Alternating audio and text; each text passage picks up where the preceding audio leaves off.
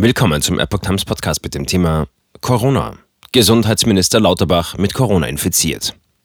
Ein Artikel von Epoch Times vom 5. August 2022. Deutschland will er vor einer möglichen Corona-Welle im Herbst schützen.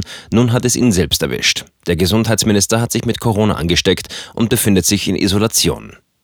Bundesgesundheitsminister Karl Lauterbach hat sich mit dem Coronavirus infiziert. Der 59-Jährige sei am Donnerstagabend positiv getestet worden, teilte sein Ministerium am frühen Freitagmorgen mit. Ihm gehe es gut, er habe nur leichte Symptome und nehme seine Amtsgeschäfte vorübergehend aus der häuslichen Isolation wahr. Lauterbach ist nach Angaben seines Ministeriums vierfach geimpft. Dies zeigt, dass bei der hochansteckenden Omikron-Variante eine Infektion selbst bei äußerster Vorsicht nicht vollständig auszuschließen ist, schrieb das Ministerium.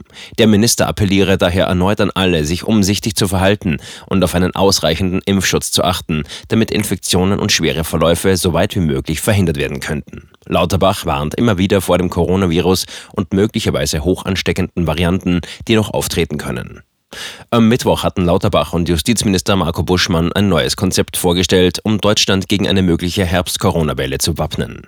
Im Zentrum steht das Tragen von FFP2 oder medizinischen Masken.